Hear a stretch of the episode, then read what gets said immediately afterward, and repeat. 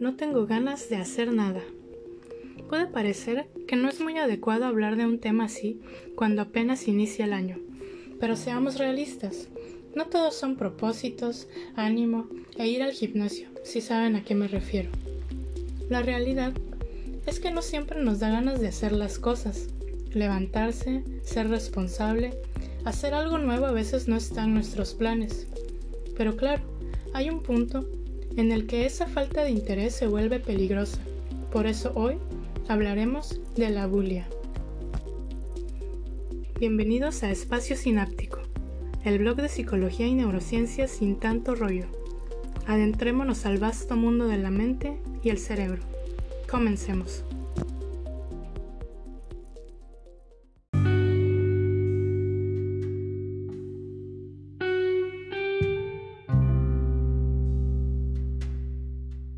La bulia se define como la falta de voluntad, impulso o iniciativa para la acción, el habla y el pensamiento.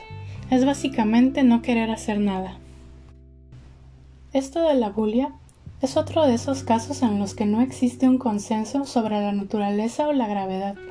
Si es un síntoma, un síndrome, una alteración psicológica o un trastorno por sí mismo. Sin embargo, es algo que en la práctica no nos concierne demasiado ya que se trata independientemente de los términos que se le apliquen.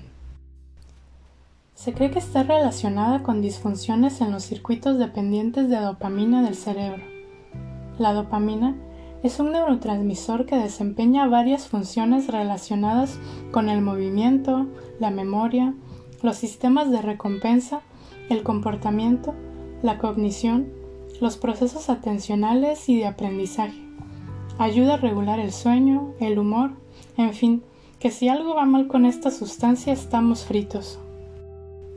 Este asunto de la bulia pasa generalmente desapercibido y no se suele considerar como algo de gravedad, y la razón por la que ocurre no ha sido del todo resuelta, pero la hipótesis más fuerte es que se debe a deterioros funcionales en zonas remotas del cerebro, pero muy interconectadas, Claro que es importante considerar las causas ambientales, ciertas experiencias que pueden contribuir a determinar el modo en que asimilamos y afrontamos la vida, lo que influiría en el desarrollo de la bulia. Podemos encontrar dos tipos de abulia, mayor y menor. Las personas con abulia menor pueden cumplir con las solicitudes de otros y participar en actividades que otros inician, ya sea que las disfruten o no. Sin embargo, no iniciarán planes o actividades por cuenta propia. Mantienen cierta espontaneidad, pero dan respuestas breves cuando otros les hablan. Pueden planear muchas cosas, pero nunca concretan nada. Y no se trata de ser alguien flojo, es porque no tiene la voluntad para hacer las cosas. Se complica más en la bulia mayor. En esos casos, la persona ya no iniciará nada en absoluto, incluso hablar o comer, y en última instancia puede requerir un cuidado personal todo el tiempo.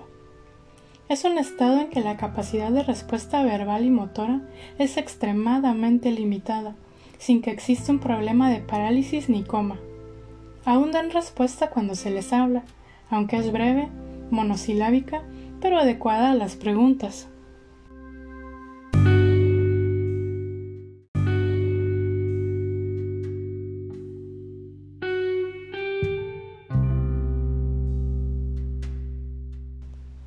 Hay tres aspectos fundamentales que nos ayudarán a identificar la bulia.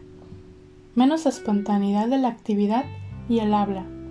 Tardar más en responder preguntas o al conversar. Una capacidad reducida para persistir con una tarea. Una persona con abulia experimenta un sentimiento constante de impotencia.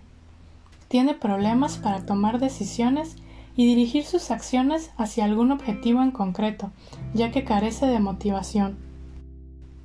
Se tiene la tendencia a un estilo de vida sedentario, un autocuidado no tan bueno, incluyendo higiene personal regular casi mala y una vida social escasa. Todo esto puede que te suene a depresión, y efectivamente, estaríamos ante uno de sus síntomas. La bulia es parte de este trastorno del estado de ánimo, que junto con la anedonia, la incapacidad para disfrutar estímulos, actividades y todo lo que generaba placer y la astenia, una fatiga generalizada, estaríamos frente a una triada devastadora que solemos ver en cuadros depresivos.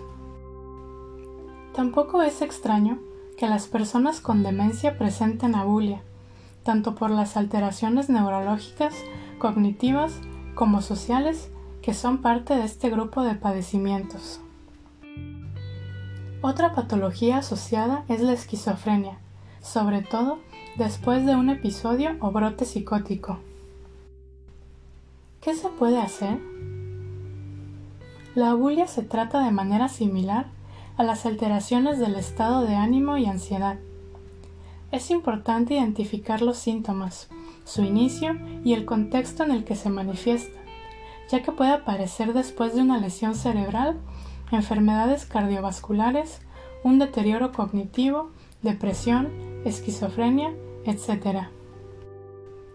No debe pasar desapercibido y es crucial buscar ayuda profesional. A nivel psicológico, el objetivo es despertar el interés para realizar sus actividades cotidianas y por nuevas que nunca haya realizado. También se le ayuda a despertar la motivación por medio de la administración de algunos fármacos estimulantes en el acompañamiento psiquiátrico. Una técnica útil es la reestructuración cognitiva, en donde se modifican aquellas ideas y creencias arraigadas que hacen que el problema surja una y otra vez, cambiándolas por otras más objetivas. Se recomienda enseñarle a los familiares del paciente ciertas técnicas y estrategias que pueden implementar en casa para ayudar a despertar el interés y la motivación de la persona afectada. Debe ser un trabajo en equipo.